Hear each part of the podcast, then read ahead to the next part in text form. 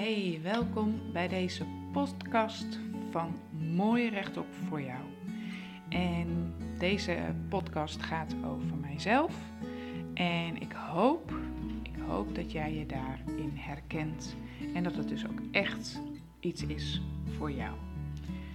En um, in deze podcast neem ik je mee in uh, mijn zoektocht naar mezelf, naar misschien ook wel zelfliefde en al die kreten die ik al jaren hoor, maar die de laatste tijd uh, veel meer inhoud krijgen. Ik neem je mee in de strubbelingen die ik tegenkom, in mijn ideeën, in mijn plannen en waarschijnlijk nog veel meer. En ik hoop dat het voor jou uh, leuk is om met mij mee te gaan. Super leuk dat jij deze podcast luistert. Helemaal tof als je hem wilt delen. Volg me ook op Instagram, mooi rechtop, op Facebook, mooi rechtop en mooi rechtop voor jou. En als je het ook leuk vindt om over mijn uh, eigen zoektocht van hoofd naar hart te lezen, heb ik daar ook een Facebookpagina over. En uh, nou, dan gaan we beginnen. De afgelopen tijd heb ik, uh, nou, vind ik wel bijzondere gesprekken gehad thuis met mijn kinderen. En het is ook een een gesprek wat mijzelf ook nog wel de ogen heeft geopend.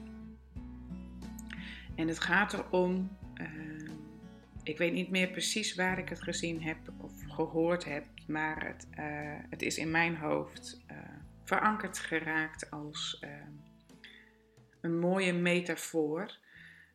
om het, in ieder geval voor mij werkt het zo dat bepaalde keuzes in mijn leven makkelijker gaan of uh, wat bewuster gaan, of nou ja, whatever. En het is, um, stel je voor, jij krijgt nu een telefoontje van een of andere miljonair, biljonair, miljardair. En die zegt: Joh, jij bent de bofkont. Want jij mag deze maand, aan het einde van de maand, een auto uitzoeken. En het maakt niet uit welke auto, het maakt niet uit welke kleur, de prijs doet er niet toe. En van deze auto krijg jij ook je leven lang het onderhoud. De enige regel is dat jij nooit een andere auto meer mag bezitten.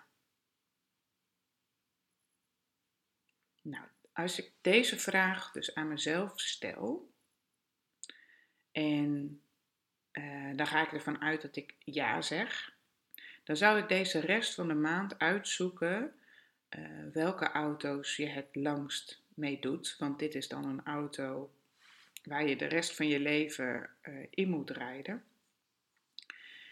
Uh, zou ik uitzoeken welke auto uh, dus de beste investering is, waar je de, meeste kans mee hebt om daar heel lang mee te rijden. Nou is dat natuurlijk best heel ingewikkeld, want nou ja, ouders zijn in die zin ook een behoorlijk uh, gebruiksvoorwerp geworden. Maar goed, we, het, het is natuurlijk allemaal fictief.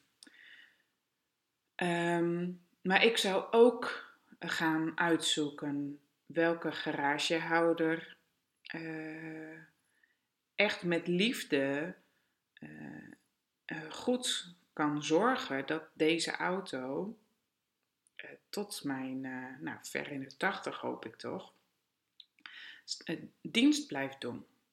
Want ik mag immers geen andere auto meer in bezit krijgen. Dus ik zou uit gaan zoeken nou ja, wat ik te doen heb, dat mijn auto het beste blijft functioneren. En misschien betekent dat dat ik een garage moet kopen uh, waar ik hem kan stallen. Uh, misschien betekent dat dat ik om moet rijden om speciale benzine of diesel kan tanken. Misschien betekent het dat ik regelmatig een bepaalde soort olie uh, moet verversen. Misschien betekent dat dat ik een x aantal kilometers per week moet rijden of een aantal uur achter elkaar moet rijden. Um, dat zou ik allemaal willen weten, dat zou ik allemaal willen uitzoeken om in ieder geval het gevoel te hebben dat ik er alles aan gedaan heb dat ik zo lang mogelijk van deze auto kan genieten. En dat betekent dus ook dat ik elke week um, die stappen zal moeten zetten. Dus als mijn garagehouder zegt, joh, je moet elke week minimaal een uur achter elkaar met deze auto 100 rijden, dan betekent dat dus dat ik elke week een moment pak, ook al hoef ik niet weg, uh, om toch dat uur 100 kilometer te gaan rijden. Nou, dan is dat al gelijk uh, nou ja, waar je in het echte leven natuurlijk tegenaan loopt, dat je bepaalde voornemens maakt. En dat je op dat moment dat je die voornemens hebt, ook echt wel van plan bent om dat elke week te doen. Uh, maar dat het in de praktijk toch uh, snel weer naar de achtergrond verschuift. En ehm, en, en, en je weet dat het leven zo gaat. Hè? Het leven is wat je gebeurt terwijl je andere plannen maakt, als het ware. Wat uh, Akda en de Munnik zo mooi zingen. Maar ik heb hier ook met mijn kinderen over uh, gehad. Met de jongste heb ik vaak uh, gesprekken als ze niet, nou, als ze niet haar, het, lastig vindt om het allemaal zelf te verwoorden. Dan stel ik gewoon twee vragen en daar moet ze dan uit kiezen. Of ik ik zet een zin en daar moet ze dan ja of nee op uh, antwoorden. En met de andere twee heb ik uh, daar gewoon ook uh, gesprekken over gehad. En ook zij zeiden van ja, nou ja goed, dan wil ik wel echt een goede auto. Ik zeg maar, hoe weet je dan of een auto goed is? Ja, dat moeten we dan uitzoeken. En nou, de ander zei, dan moeten we wel, wel weten welke garage te vertrouwen is. En die er echt, echt verstand van heeft. En die het ook leuk vindt om uh, met oude auto's bezig te gaan en te blijven. Dus dat zou misschien ook kunnen betekenen dat je af en toe eens van garage wisselt, omdat ja, de auto natuurlijk steeds ouder wordt. En misschien heb je ook wel op een gegeven moment echt iemand nodig die specialistisch is. Eentje zei ook, ik zou gelijk alle onderdelen ook in mijn eigen garage stallen. Uh, zodat ik ook echt gewoon mijn hele motor, als het moet, uh, kan vervangen. Maar ook alle onderdelen uh, kan vervangen. Zodat ik ook echt, ook als het niet meer voorradig is, daar toch, nou ja, dat, dat, het toch vervangen kan gaan worden.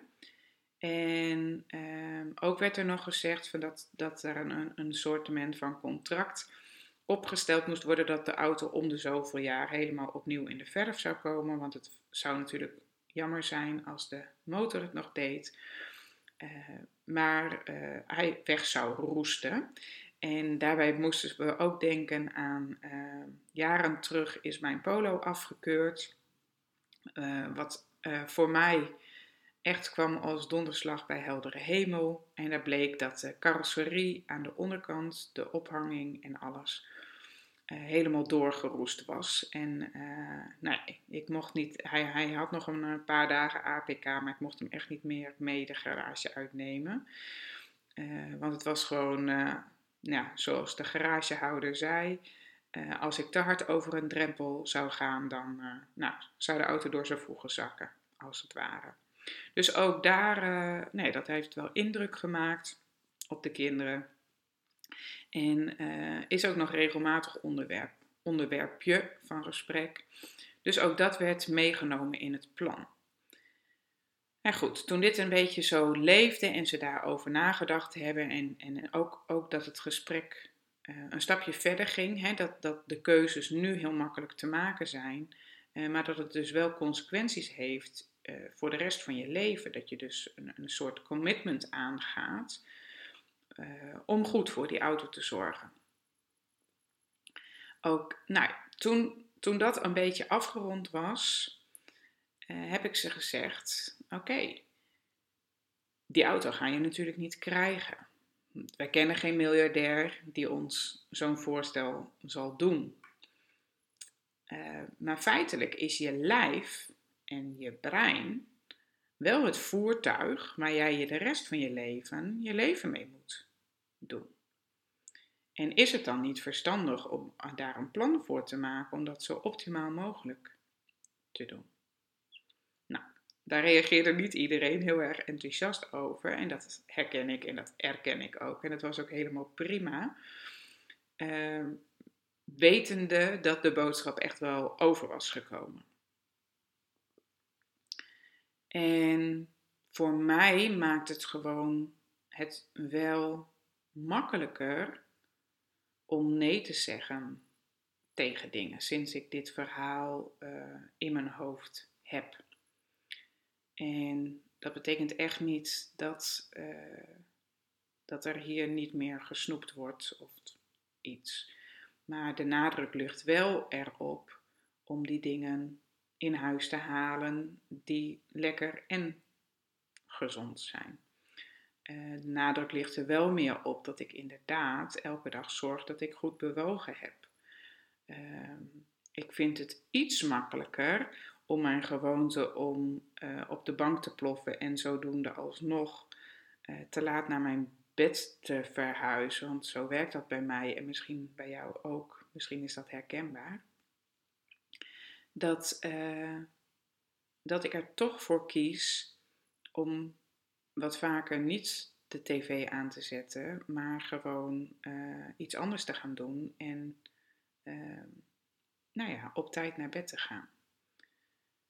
Het is dus niet dat alles opeens veel makkelijker gaat, maar het bewust worden van dat elke kleine keuze die je maakt invloed heeft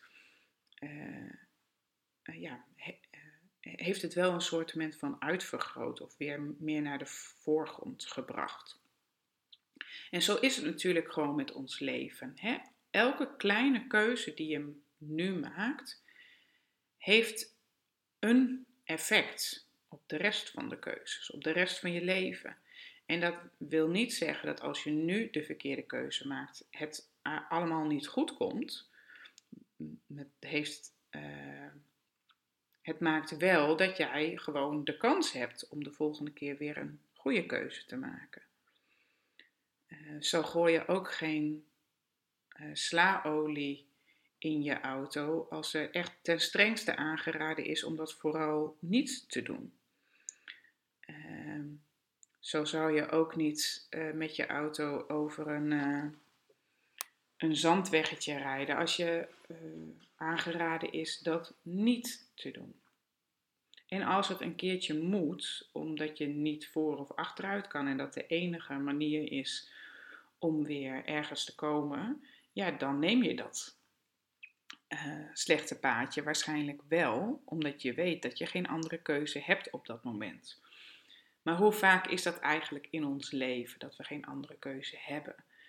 En als ik naar mezelf kijk, dan is dat toch een soort voorliefde van gemak en voorliefde voor comfort, ook in de vorm van zoetigheid, uh, die maakt dat ik nog redelijk vaak verkeerde keuzes maak. Oude denkpatronen als, uh, nou ja, dat wandelen, dat doe ik straks wel. Eerst nog even dit of dat afronden. En van dit of dat rol ik naar zus en zo. En als zus en zo klaar zijn, kom ik tot de ontdekking dat het alweer tijd is. Uh, nou ja, om bijvoorbeeld de kinderen te halen. En is het wandelen er weer bij ingeschoten. Dus mijn, uh, mijn plan is dat ik een hele mooie auto maak. Een, een, een, een soort visuele reminder en uh, dat ik daar een soort kreet onder schrijf als uh, jij hebt elke dag de keuze. En uh, rij, rij in de auto totdat je doodgaat of zo. Weet je, iets, iets zo. Ik weet nog niet precies wat, maar ik ga er in ieder geval een visuele reminder van maken. Die ik op de wc boven of in de badkamer boven hang. dat ik hem regelmatig zie, elke ochtend en elke avond. En uh, nou ja, om, om zo mijn focus te houden op wat mijn plannen en wat mijn doelen zijn. En uh, nou ja, dat is dus inderdaad gewoon goed voor de motor in mijn lichaam zorgen. En nou ja, zodat ik op een zo prettig mogelijke manier zoveel mogelijk uit mijn leven kan halen en ook prettig oud kan worden. En uh, daarbij hoort natuurlijk ook, laten we wel wezen, goed zorgen voor je brein. En ehm, je brein en je lichaam, dat is natuurlijk één, de energie die, voor je, die in je lichaam komt, gaat ook naar je hersenen. Nou ben ik geen expert qua voedingsstoffen. Ehm, maar het is gewoon wel duidelijk dat een heleboel dingen niet goed voor mij zijn. En uh, dus ook niet voor mijn brein zijn. En uh, uh, ik heb een tijdje me weer wat minder gevoeld. En onder andere kan ik dat terugleiden nadat ik voor het gemak toch weer brood mee ging eten, bijvoorbeeld. En ik eet nu weer anderhalve week echt bewust geen brood. En ik zit toch echt weer lekkerder in mijn vel. Dus ehm, ja, soms is het even puzzelen wat voor jou werkt en wat voor jou niet werkt. Ehm, en, en, en, en daar mag je ook natuurlijk weer ehm, terugvallen in hebben. En wat ik de afgelopen jaren heb geleerd over terugvallen, is misschien ook wel mooi om nu te delen. Waar ik in het verleden dacht, nou, het is al een keer fout gegaan. Ik kon het niet volhouden. Het is me niet gelukt. Uh, ik, ik, ik ben gewoon weer teruggevallen. Dus hoef ik het niet nog een keer op te pakken. Dus gaat het nu ook niet lukken. Dus uh, weet ik zeker dat ik nu weer terug ga vallen. Dus de focus was heel erg op het mislukken. De focus was heel erg op nou, dat het allemaal niet vanzelf ging.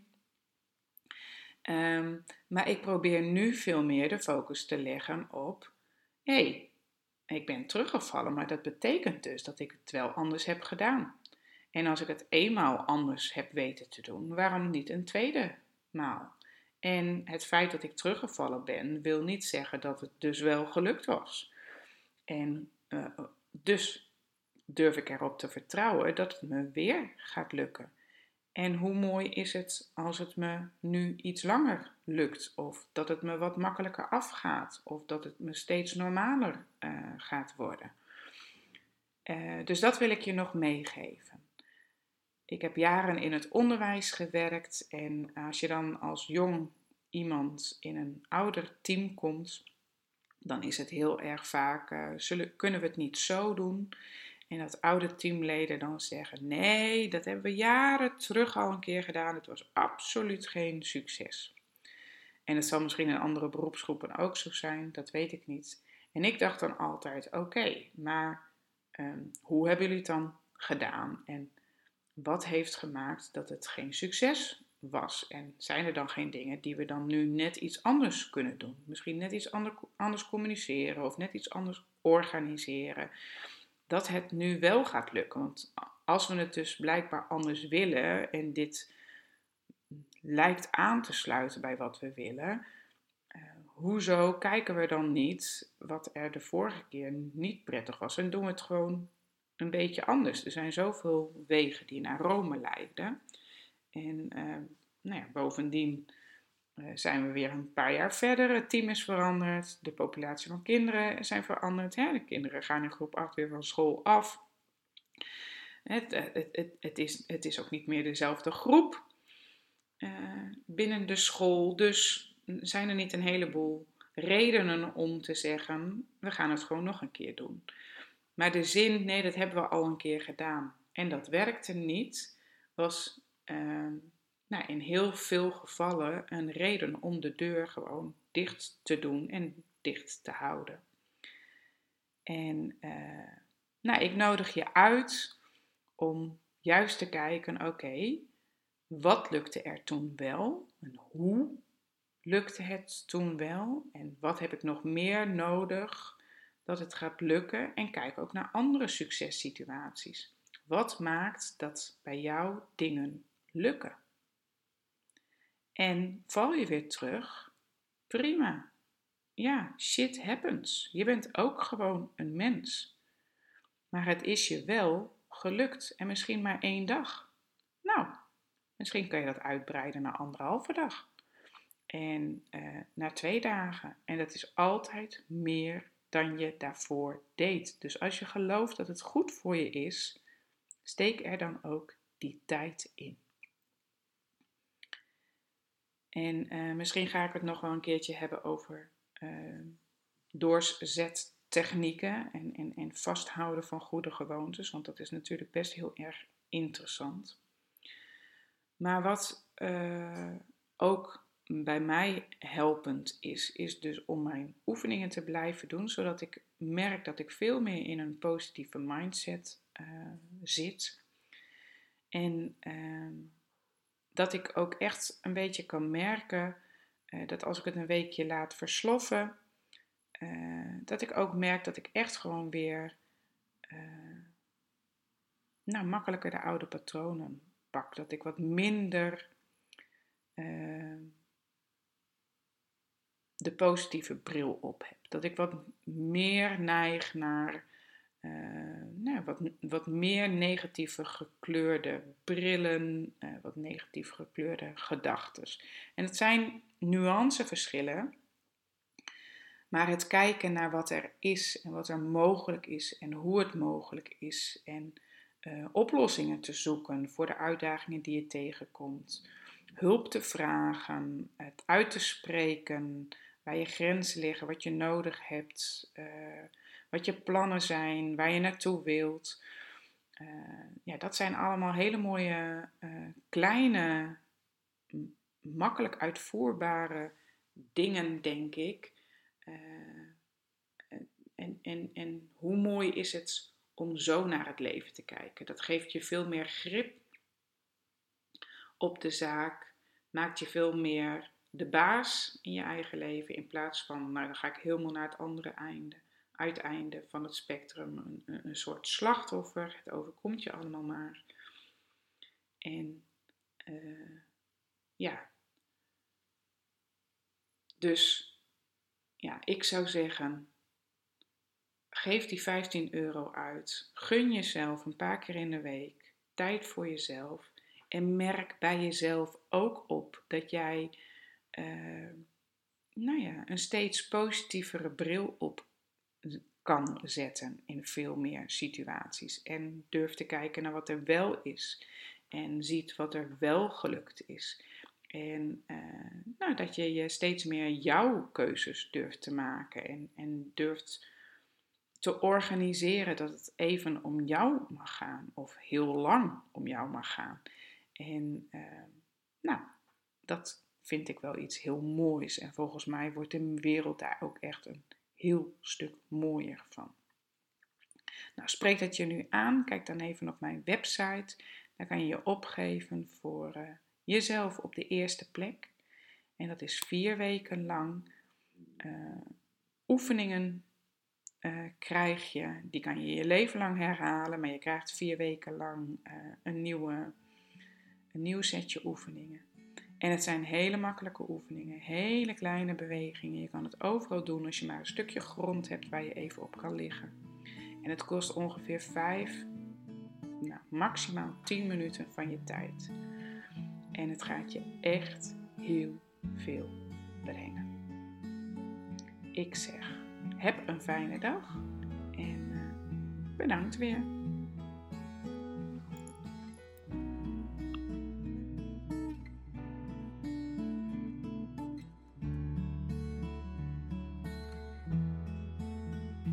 Super leuk dat jij deze podcast luistert. Helemaal tof als je hem wilt delen. Volg me ook op Instagram, mooi rechtop, op Facebook, mooi rechtop en mooi rechtop voor jou. En als je het ook leuk vindt om over mijn uh, eigen zoektocht van hoofd naar hart te lezen, heb ik daar ook een Facebookpagina over. En de muziek die je hoort is van Audionautics en het heet Clouds en het is gemaakt door ene Jason.